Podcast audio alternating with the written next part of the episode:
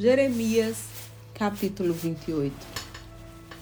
No quinto mês daquele mesmo ano, o quarto ano do início do reinado de Zedequias, rei de Judá, Hanianiah ben Azul, Ananias, filho de Azul, profeta natural de Gibeon, falou-me nas dependências da casa de Yahvé, diante dos sacerdotes e de todo o povo Assim diz o Senhor dos Exércitos, Deus de Israel: Eis que quebrarei o jugo do rei da Babilônia.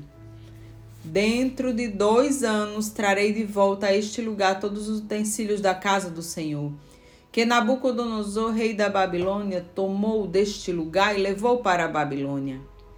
De igual modo, Jeconias, Joaquim, filho de Jeoaquim, rei de Judá, e todos os deportados de Judá, que foram levados cativos para a Babilônia. Trarei de volta a este exato lugar, diz o Senhor.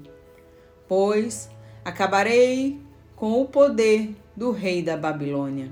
Contudo, o profeta Jeremias respondeu ao profeta Ananias, na presença dos sacerdotes, e diante de todo o povo que estava no templo de Yahvé. Disse, pois, o profeta Jeremias: Amém.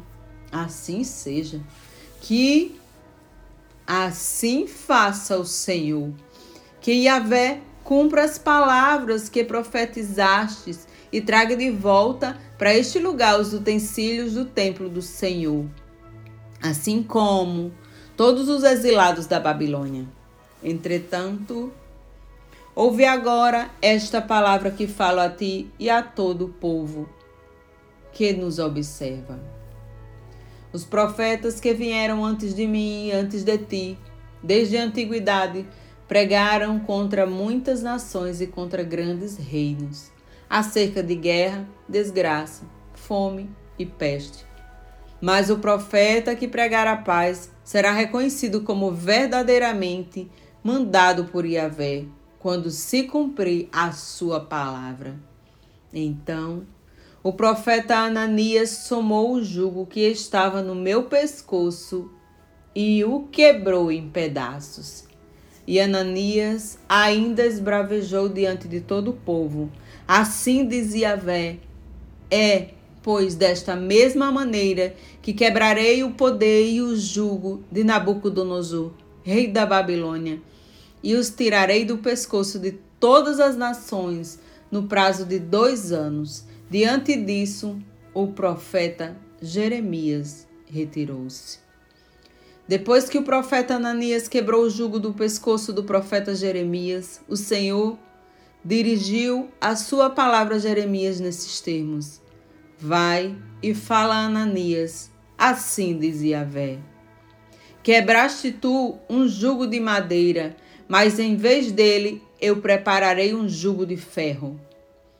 Porquanto assim afirma o Eterno Todo-Poderoso, o Deus de Israel: Eis que coloquei um jugo de ferro sobre o pescoço de todas estas nações para que se sujeitem a Nabucodonosor, rei da Babilônia, e elas se submeterão a ele, e entreguei-lhes até os animais selvagens dessas terras.